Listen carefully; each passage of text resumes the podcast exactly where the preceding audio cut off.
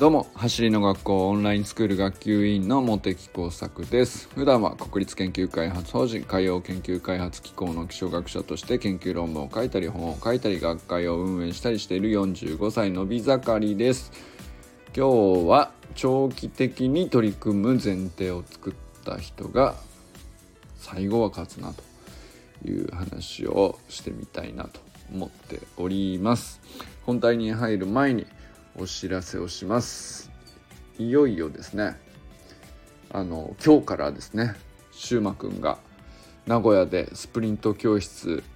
えー、開催、えー、開始という日になりました。えー、シューマくんがね、あのまあ、全国に展開していくスプリント教室の、あの基本となるプログラムというか、えー、子どもたちに、えー、どんな風に楽しんでもらいながらその中で、走り革命理論の要素を一つ一つ上手に混ぜていって、えー、教室としてね楽しんでもらえるか。仲間たちと出会って一緒に走ること自体がね楽しいとかより速くなっていく自分とかそのことにチャレンジすること自体がね楽しいっていう、まあ、そういう経験をですねしゅうまくんと一緒に、えー、積んでもらえるようなそんな場所になっていくんじゃないかなと思います。えー、場所はですね新栄フットサルアリーナというところで、えー、毎週金曜日にこれから行われていくわけですけど、えー、クラスはですね低学年クラスと高学年クラス1年生から3年生と4年生から6年生で定員20名という形で進んでいきます。えー、興味のある方はね 宇佐美くんに直接 DM してみてください。えっとまだねあの空きは始まったばかりなので、えー、定員はまだ空きがありますので興味のある方は是非ですね宇佐美くんのあのまあ、やっている様子であるとかどういうふうに運営していきたいのかっていうこれはねあのこればっかりはどんなに素晴らしいプログラムであったとしてもあの宇佐美くん自身が一人一人何が一番その子に合っているのかっていうのはそれはやりながら考えていくことだろうし、えー、まあ教室の運営っていうこと自体もね大きなチャレンジだと思うので、まあ、それも含めてみんなで一緒に取り組んでいくようなあの仲間になっていくんじゃないかなと思うので、えー、ぜひね、あのー、まず1対1でお話ししてみるのが僕はねいいんじゃないかなと思いますね。まあ、シューマくんってあのもちろんあのいろんな場所でミーティングとかも僕はね今までしたことはあるんですけど、えー、やっぱりなんか彼の深みが出るというか良さが出るというか、まあ、本当に何て言うかすごく精神的にもタフだし、まあ、体力的パフォーマンスが素晴らしいことはみんなしてると思うんですけど精神的にもめちゃくちゃタフなんですよね。愚直だしでそれの良さが一番出るのってなんかうんまあそんなに多くはないんですけど僕も1対1で話している時かなと思うんですよね。なのであのそれをまずはね感じてもらうのがいいのかなというふうに僕は思ったりしています。とにかくね、えー、全国でまずはあのシューマくんとあと栃木とかねえいくつかの場所では先行してスプリント教室開催していくということでねえ準備が整いそれで、えー、あのその始まり次第ねまたお知らせしていきたいなと思っております。さあさてですね今日はですねうんとまあなんとなくずっと思っていたことというテーマではあるんですけど長期的に取り組む前提を作った人が結局、まあ、勝ちっていう、まあ、勝ち勝ち負けの話をできるかどうかちょっと分かんないですけど、まあ、勝ち負けをどういうふうに定義するのかっていうのも ちょっとあやふやなままこんなテーマにしてしまいました。まああのスプリントトレーニングっていうのを僕が始めてえー、1年半以上2年近くに間もなくなろうというぐらいまで、えー、びっくりすることに続いているという話なんですけどそれでね、まあ、こう例えばスプリントトレーニングだけじゃなくてこうして音声配信だとかっていうのも走りの学校に入っていなかったら絶対やってなかったですしね。でこれが毎日続くとかっていうのもそうだと思うんですけどまあ本当にいろんな意味であの音声で話して残しておくっていうのはあの聞いてくれる人のまああのそんなに多くないけどちゃんと深く毎日聞いてくださっている方とのつながりっていう意味でも大事だし、まあ、僕自身その喋って今日一日のこと何かしら考えをまとめるっていう、うん、そういうきっかけを自分に対して作っておくっていうそれはものすごく大きなことだと思っていて。まあ、そういうのも含めてなんですけどでまあだから何て言うか物事何でもそうだなと思うことの一つだなと思うんですけどやっぱ取り組む時にうんと面白そうだなと思ってやってみたいなとかモチベーションが湧いてとか、まあ、何かで悔しくてこうなりたいと願ってとかいろいろあの動機とかきっかけとかあると思うんですけどあの自分がなしそうなりたいとか成し遂げたいとかこうあったらいいなとかっていうところを達成できたら、まあ、勝ちだと あのするとですよ。まあ、そういう場合にうんとまあできるだけねやっぱり僕は長期的に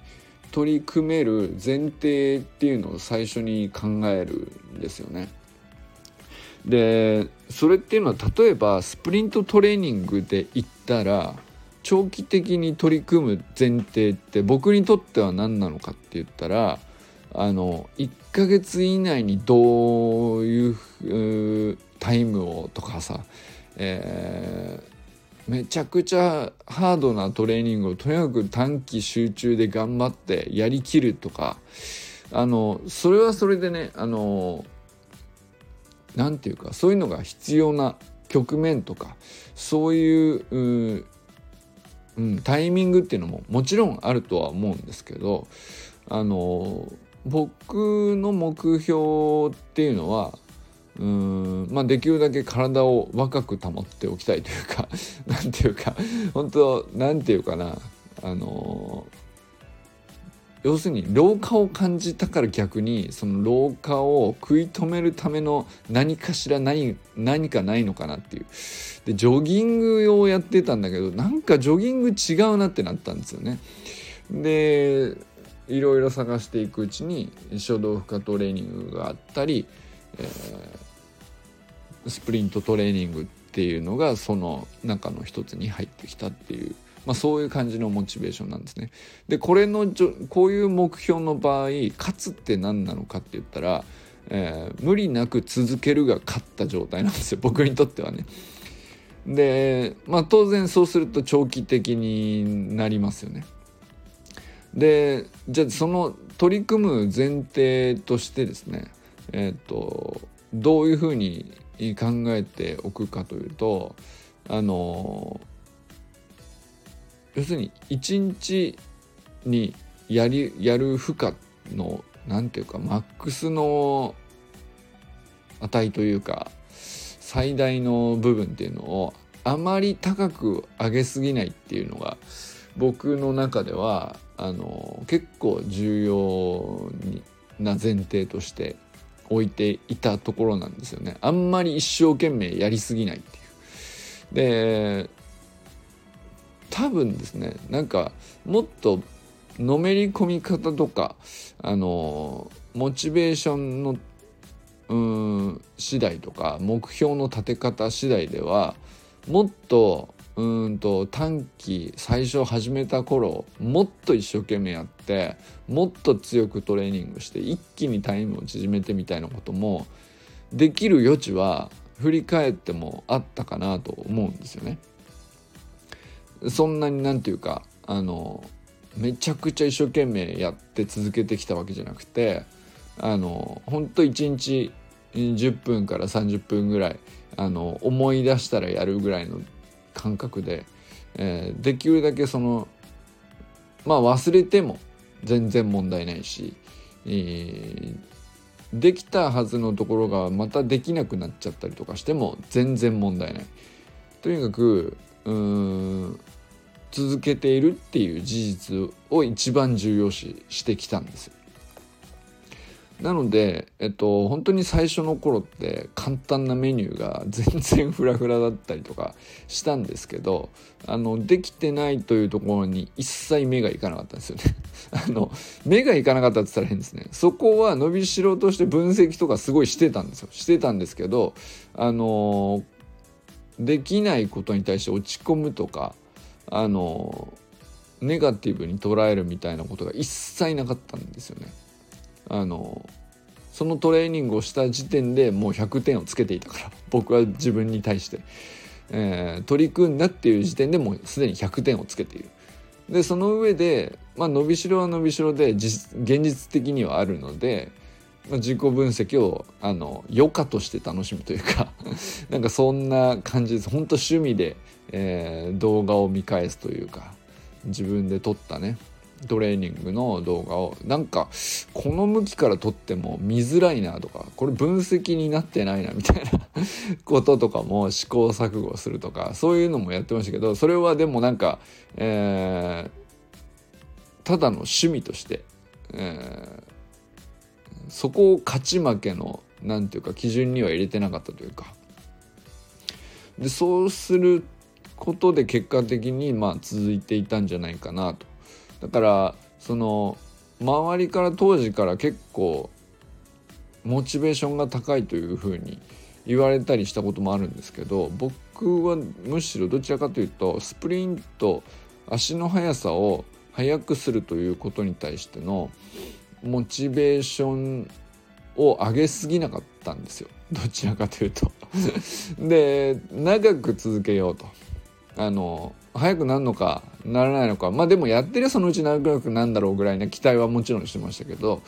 でその上で、えー、このトレーニング自体がこう日常に染みついていくように習慣化すること自体を最も高いモチベーションのこう、えー、優先順位というかそこを前提にしていて。でまあだからその一時期もっとハードにやって、えー、もっとタイムが縮まってえー、ということはねあの別に45歳であってもやりようによってはできるんじゃないかなと思うんですよね。そういう、まあ、走り革命理論っていう理論の中身自体もそれが可能としているものだしあのまあだから小学生がちょっとずつやってもあの速くなるし、えー、ある程度こうフィジカルが出来上がった高校生大学生とかがかなりその、えー、強度を上げて取り組めばあの割と短期間で一気に結果を出すみたいなこともやりようのあるメソッドといえばメソッドかなと思うんですけどあのそれって、うんと、やっぱり短期であの強烈にやり込もうとするとそれはそれでもうとてもエネルギーを使うしエネルギーだけじゃなくて時間も何だったらお金も使うかもしれないですよね。その場所を確保したりだとか、えー、出かけていく陸上競技場に出かけていくみたいなことも含めてですけど、えー、まあ、だからそうやってその短期的に集中的に投資してあの結果をより高いレベルの結果を出すっていうやり方もあると思うんですけど僕としてはやっぱりなんかせっかくなんていうのかな45歳になってまでスタートするっていう時にあのほんのわずか数ヶ月だけあって一瞬早くなってまた元に何ていうかまた戻っていくというか再び4789ってなってた時は老化です老化して、えー、昔はスプリントちょっとやったことがあるけどもうやってなくてみたいなことにはしたくないなと思ったんですよね。まあだから僕はまだそのそういう意味では全然 あのたかだか2年しかやってない2年も経ってないぐらいなんで長期的に取り組む前提っていうのがあの本当にできていたのかまだ定かじゃないですけど、まあ、この先もそのあのまず全然飽きずにいられているのはね、まあ、現時点で、まあ、この先もやっていられるようにするためにはあの基準を厳しくしないというか自分のトレーニングをやったとかやらないとか成果が出たとか出ないとかっていうことに対してあのまあその前提なんですよね。でそこって結構なんかあのいろんなことに対して 言えるんじゃないかなと思ったりするんですよね別にスプリントだけに限らないというかでやっぱりその短期集中で一生懸命やった方が結果は出ると思うんですけどあの早く出るし身につくとか理解が深まるとかっていうのもあの一気にいく場合ももちろんそれは全然真実だと思うんですけどあのやっぱりトータルとしてどんだけあのやったかだとすると、えー、1日10分をさ10年間やるっていうのと3ヶ月間だけあの1時間みっちり毎日トレーニングするみたいなのだったらやっぱり10年間で10分の方があのトータルの時間は増えるんですよね。でそれがなんかあの結局うんとまあまあその間に老化もどんどん進んでいくからその結果がどうなるかは分かんないですけど例えばその学びが多くなるみたいなことで言ったらやっぱり長く続けた方があのいろんな人の走りを見れる機会を得られるかもしれないしまあ実際僕はそこが一番大きいかもしれないですね。あのオンラインスクール生で今まで何百人っていう人をうんと、僕は別に講師でも何でもないし何、えー、て言うかアドバイスとか、えー、分析して、えー、こうですよとかっていう立場にないじゃないんですけれども単純に面白いんで、えー、自分で自分の動きを自己分析する時とあのあこれも似てるこの子も似てるなとかっていう話とかえー、僕は全然できなかったのにこの子は本当にすぐできるようになってすごいなとか、まあ、そういうのも全部含めてですけどあのなんかそういう新しいことに次々出会えるんですよね。でその多様性がこう延々にこう広がっていく感じがあの長期的に取り組むことによってどんどん広がっていくんですよね。でこの価値観の広がりっていうかあの理解の深まりっていうか両方なんですけど、まあ、これがその僕がオンラインスクールに入ってこの2年間で、まあ、圧倒的になんていうか僕としてはあの勝てたっていう感じがあるんですよ。いやもう勝ってますっていうなんか本当に別に誰にってわけじゃないですよ自分でえーと、こういう風になりたかったっていうところに、えー、来れてるというか。で例えばそうこうしてるうちにオンラインスクールのテクニカルガイダンス52週間を文章として書くっていう役割をいただいたり。でそれを無事1年丸1年かけてね書き切ることができたし。で書き切るってことはやっぱり理解圧倒的に深まりましたし。で理解が深まるとますますその他の例えば、うんと、レベル2とかの講習受けに行くじゃないですか。でなかなかのうんハードな内容だったり難しかったり、えー、種目の一つ一つがどういう意味なのかっていうのを一回こっきりではなかなか理解しきれなかったりとかさまざ、まあ、あるんですけどあのやっぱりその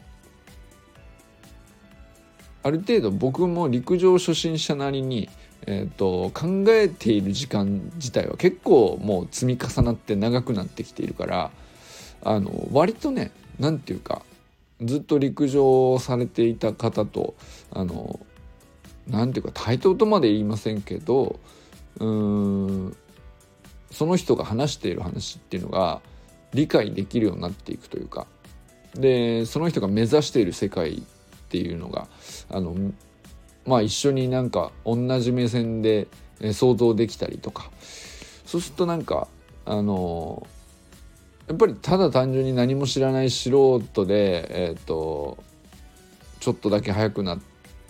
たトレーニングをしたので速くなりましたっていうよりも圧倒的になんかこう豊かになっていくというかあの楽しさが増えるんですよね。でこれもなんかあの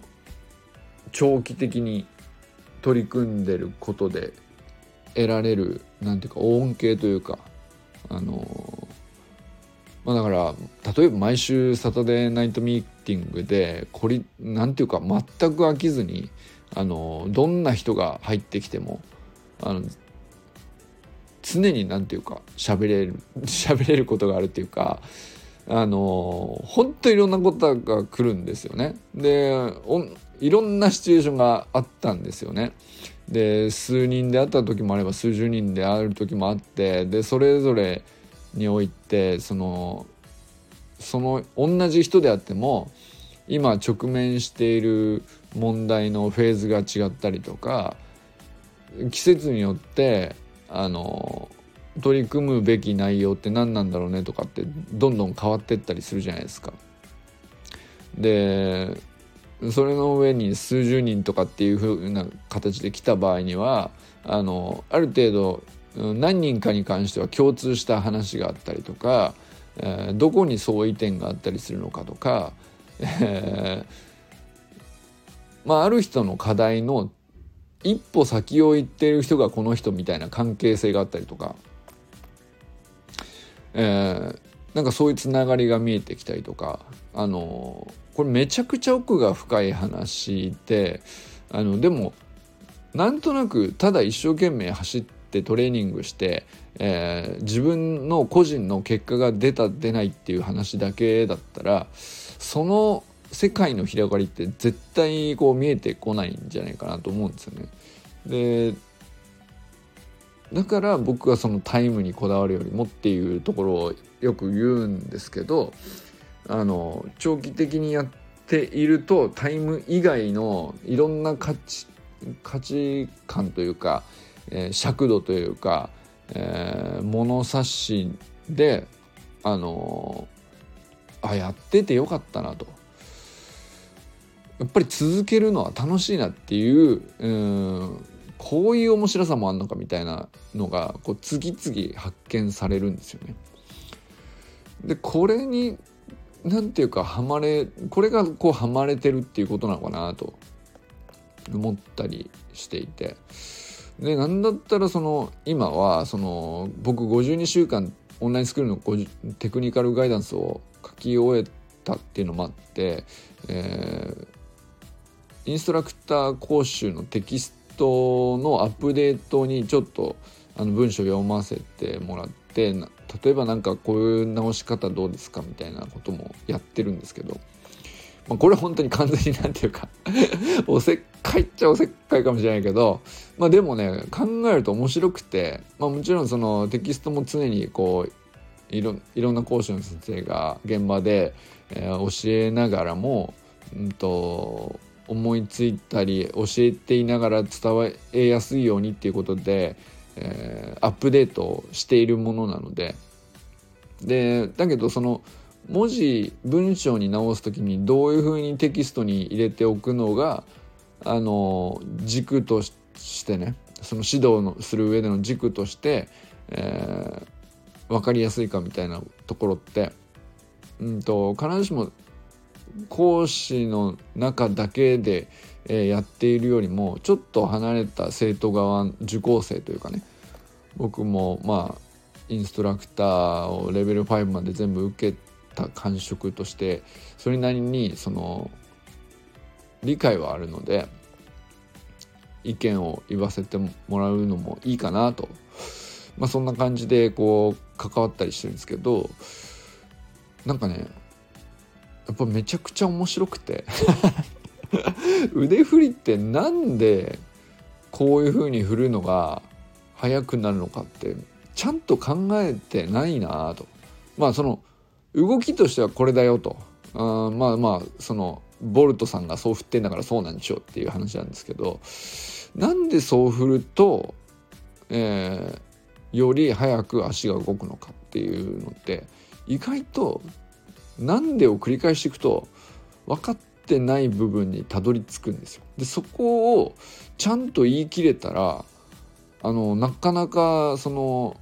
僕も素人なりに陸上に携わったって言えるとこまでこういけるんじゃないかなっていうなんかこうワクワクがあるんですよね。えー、例えば今日なんかは考えていたのはそのトップスピードの時は腕はこう引く方にアクセントをつけるんだけど加速局面では後ろから前に割と大きく強く振るみたいなあの実際まあボルト選手もそういう風にやってるわけですけどでトップスピードだともむしろ後ろに引く方にアクセントをつけながらコンパクトにピッチを上げて振っていくっていう練習メニューになってるんですよね。でそれはその正解ではあるんですけれどもそれがなぜ正解なのかを理解しきれていないっていうことにこう気づくんですよ。でなんでなんだと 加速を強めている段階では後ろから前にしかも肘を伸ばして大きく振っていく方が加速に対して有利である。だけどトップスピードになって最高速度ができた状態で、えー、むしろより減速しないことをうん目的としている場合はむしろ引く方にアクセントをつけてコンパクトに、えー、短く肘を畳んでねあの振っていくっていうのがあの絶対通じ妻は合ってることはもう分かってるわけなんですよね。要するにボルト選手っていう世界一をモデルにして、えー、どうすべきかっていうことは分かっているのででそれがま言語化されたのが、えー、走り革命理論なのでそこはその割と安心して前提とできるわけなんですけどでそこを深めて、えー、考えるってまあ別にそのいつまでにやんなきゃいけないとか何にもないんでこれもなんか長期的に取り組める前提が今あるんですよね。ゆっくり考えれる。で別に一人で解かなきゃいけないとかあのカンニングしちゃいけないとかあのテストみたいなね あのそういう縛りがあるわけでもないしあのとっくにどこかの誰かが綺麗に説明している話がもしあるんだったらそれをそのままあのなるほどと理解自分で腑に落ちればそれでいいわけなのでまあそれにいつか出会えるんだったらそれでもいいんですよね。でやっぱり長期的に取り組む前提を作ると、まあ、そうそういうふうにね自分の思考に対して長期的で大丈夫と。だから手段としてはあの何通りでも思いつけるっていうか自由度が増すというかあのオプションが増えていくんですよね。その目的に対して何か知りたいなとか速くなりたいなとか、えー、なんていうかちゃんと健康でいたいなとか何でもいいんですけど、えー、老化したくないとかそのなんかいくつかの目的に対して、うんと早く今すぐできるだけ分かりやすく達成しなきゃいけないとかっていうふうに決めてしまうともうなんかあの手段がかなり絞られてしまってあのきつくなっていくと思うんですよね。だからもうそのそれはそうだったらもう一日何時間以上やんなきゃダメだよとかさ。逆にどんどんきつくなっていくんですけど長期的にするってことはもう永遠にその制限時間ないテストみたいなもんなんで別に最終的に何だったら解けなくてもいいんだけどトライしようとしたこと自体にあのなんていうか価値があるみたいなぐらいの緩い縛りになっているから縛りないないですね。その縛りって言わないですねそういうのね。でそうするとあの永遠に楽しめるというかでその手段も、えー、城目的にたどり着こうとするための手段もこう無限に何百通りも出てくるじゃないですか。あのそうするとあのなんていうかまだ試してないことがたくさんあるからそれが常に楽しみでいられるんですよね。ってなるから あの勝てるなっていうなんなんつうんですかねその目的勝てるなというよりは負けてないという認識のままずっといられるとあのいつまでに勝たなきゃいけないというふうになってないからかなですかね。でこれはでも結局そのトータルで見た時の、うんと、自分の成長の何て言うか上に振れ幅がどれぐらい大きくできるかっていうことで考えたらこれ長期的に取り組む前提でいった方が圧倒的になんていうかやっぱり優位なんじゃないかな。そんなズルに近いじゃんっていう話でその運動会の何年生の運動会の、えー、いついつまでに、えー、誰々ちゃんに勝つとかだったら現実として頑張ったとしても厳しい相手だって頑張っているのであのー、惜しくも2位とかってことあるかもしれないじゃないですか。なんですけどあのいつかは勝つっていう で勝つまでやめないみたいな ぐらいだったらあの長期的に取り組む前提になるじゃないですか。で別に小学校のうちにとか決めるあの一つの目安としては全然いいんだけど縛る必要はなくてあのあいつに勝つまでは俺はやめないみたいな。それぐらいだったら縛りにならないんですよね。でも目標ではあり続けられるというか。そうすると絶対その成長の振れ幅ってトータルで見たらやっぱり続けた時間が長い人って絶対上手くなれるのでいろんな意味でね。それはもう何ていうかスプリントテクニック自体もそうかもしれないしフィジカルレベル自体もトータルで言ったら上がる振れ幅が大きくなっていくでしょうし、えー、それに加えて何ていうか根本的な本質的なその動作に対する理解とか、えー、そういうものがこう深まっていくと応用も効きますし、えー、でそういう考え方ができればいいんだっていうことを一度知るとですね、まあ、例えばメンタルなんかもあの左右されにくくなっていったりとかあのそうなるメンタルなんかはその基本的になかなか自分でコントロールしにくい要素かもしれないですね。あの努力とかなんだとかっていうものでは。あのフィジカルに比べたらコントロールしにくいという部類かもしれないけどでもそういうものだってあの知識として知ればあのいくらかの助けになるようなことっていうのは結構世の中にたくさんあるけどやっぱりそこに気づけるまで続く続けてそれがこう自分にとって大事だと思えるぐらいの局面に遭遇するまでいろんなシチュエーションに、えーえー、出会って経験するとかっていうのはやっぱり長く続けるのが一番得なんですよね。っていうねなんかそのかなり取り留めも話してるんですけどなんかやっぱりあのなんでこんな風に思ってるのかちょっと今自分でも不思議なんですけどあの本当め久しぶりなんですよ僕ね。こんなにこう長い時間まあ、あるきっかけでふっと始めた何かの取り組みがこんな1年も2年も続くっていうこと自体があの僕めちゃくちゃ秋っぽいんで 秋っぽいんですよね。研究者のくせに積み上げが苦手なんですよね。あの研究者の中ってもう僕は結構いろんなあちこちのテーマにどんどん移っていくっていうタイプで例えばなんかあの台風をテーマにします台風を研究するっていうのをテーマにしてますっていう気象学者の方がいたとして僕もまあ台風の研究やったことありますけど例えばなんかいわゆる研究者っていう感じでいくともう一筋で何十年台風やってますみたいな。研究者っぽいじゃないですか。